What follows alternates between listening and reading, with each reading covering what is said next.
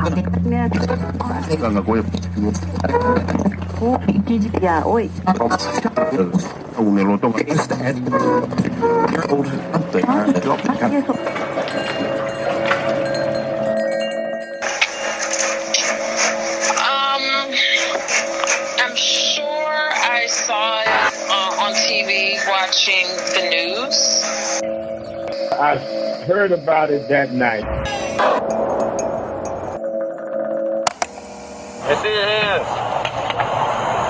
Hey, man. I'm, Stay in the I'm sorry. car. Let me I'm see your other hand. I'm sorry. I'm sorry. Let me see your other hand. Please, was I Both hands. do nothing? Put your hands up right now. Let me see your other hand. Wait. Please don't shoot me. Please. Tell me you didn't need it. Oh my God. He didn't even do nothing. I can't breathe. Please. I can't breathe.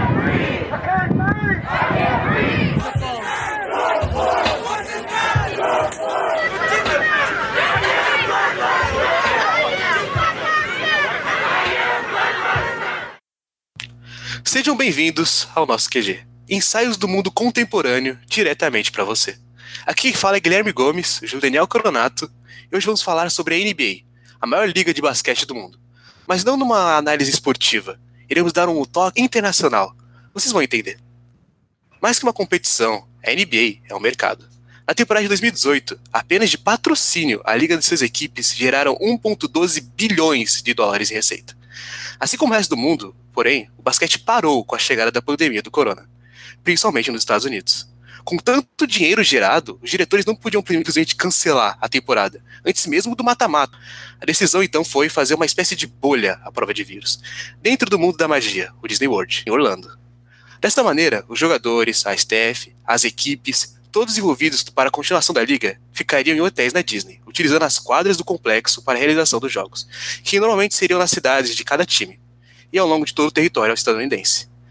Não entra ninguém, não sai ninguém. Basquete 24 horas por dia, 7 dias por semana. Enquanto tudo isso acontecia e o campeonato era decidido, os Estados Unidos passavam por uma das maiores ondas de protesto do século.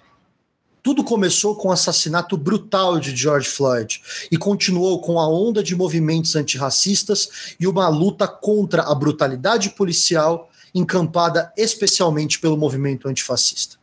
A conexão desses dois fatores é que, historicamente e socialmente, o basquete é um esporte atrelado à cultura negra ou à black culture nos Estados Unidos, com muitos dos seus integrantes pertencendo a essa comunidade. Por isso, os jogadores também entraram na onda dos protestos.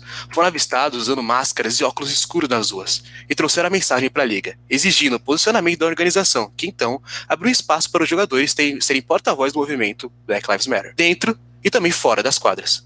Além de logos do movimento estampados pela quadra e nos anúncios da televisão, os jogadores podiam escolher também o que queriam escrever nas suas camisas, onde antes inseriam seus nomes, agora frases estampadas diriam Say their names e How many more, em alusão ao nome das pessoas que sofreram a violência policial. E pedidos de justiça também foram feitos, como Justice Now, assim como liberdade, igualdade e até mesmo de reforma educacional. E também, obviamente, Black Lives Matter. Contudo, de certa forma ajeitado, as partidas começaram e os jogadores se ajoelhavam enquanto o hino nacional tocava, em alusão à morte de George Floyd. Até que no dia 24 de agosto aconteceu mais um episódio relacionado à brutalidade policial com a população negra ou preta. Jacob Blake foi baleado sete vezes nas costas e ficou paralisado da cintura para baixo. No dia seguinte, ocorreria o jogo entre Milwaukee Bucks e Orlando Magic pela fase de mata-mata. A partida, no entanto, não ocorreu. Giannis Antetokounmpo, o melhor jogador da temporada de 2020, grego e preto, porta-voz de seu time, pediu o boicote do jogo, sendo atendido e apoiado pelo time do Orlando Magic. Em um protesto que ainda se estendeu a diversas outras ligas, como a Liga Feminina de Basquete, a Liga de Beisebol e a Liga de Futebol, a famosa MLS. Nota-se que não citamos aqui a NFL, a liga de futebol americano, onde acontece o famosíssimo Super Bowl. Isso porque a liga é considerada, e eu abro aspas aqui, a irmã conservadora da NBA. Um dos casos mais famosos que está relacionado ao movimento negro na NFL é o caso do jogador Colin Kaepernick, que, em 2016, ajoelhou-se perante o hino nacional em protesto à popularidade do então candidato Donald Trump. Ele disse: Não vou me levantar e mostrar orgulho pela bandeira de um país que oprime. Esse protesto ficou tão famoso que teve repercussões históricas. O então presidente, Barack Obama, declarou apoio ao atleta. Enquanto isso, Trump, o candidato da direita, em sua corrida eleitoral disse que achava o um movimento terrível. Colin revelou que sofreu ameaças de morte depois desse momento. Na temporada seguinte, o jogador não teve seu contrato renovado e passou algumas semanas como agente livre, depois de algum tempo sem contrato. Importante relembrar que Colin era um dos melhores jogadores de sua posição e acusou a NFL de tentar boicotar a sua volta aos gramados a repercussão foi tanta que o seu contrato com a multinacional Nike simplesmente bombou. Sua camisa, a de número 7, foi a mais vendida no ano de 2016. Mas cuidado, não se engane. Isso não foi uma forma de apoio em sua grande maioria. Diversas pessoas compraram a camisa de Colin e fizeram vídeos que chegaram a viralizar nas redes sociais, queimando o uniforme em forma de protesto ao que Colin representava.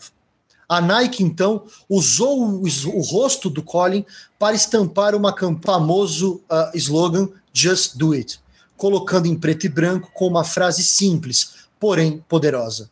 Acredite em algo, mesmo se isso significa sacrificar tudo. A campanha bombou. Os eleitores conservadores queimaram mais e mais produtos que já tinham da Nike e subindo uma campanha no Twitter de boicote à marca. No entanto, esse movimento não foi capaz de derrubar a bolsa, que mostrou que a Nike havia acertado com a campanha, em um movimento de valorização de mais de 5% na bolsa, gerando mais de 6 bilhões de dólares em apenas três semanas.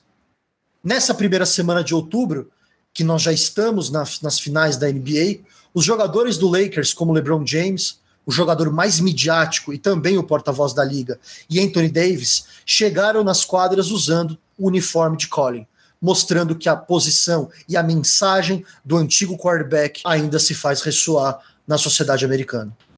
A luta racial, desde a NBA, não vem de hoje. Desde tempo de segregação racial, o basquete é o esporte majoritariamente negro.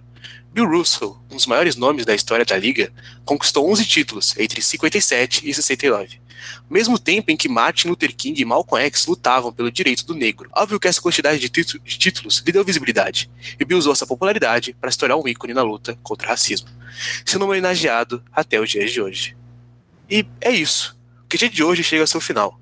Convido vocês todos a seguir a nossa página do Instagram, arroba Quarentena Global. Fiquem saudáveis, fiquem seguros. Até!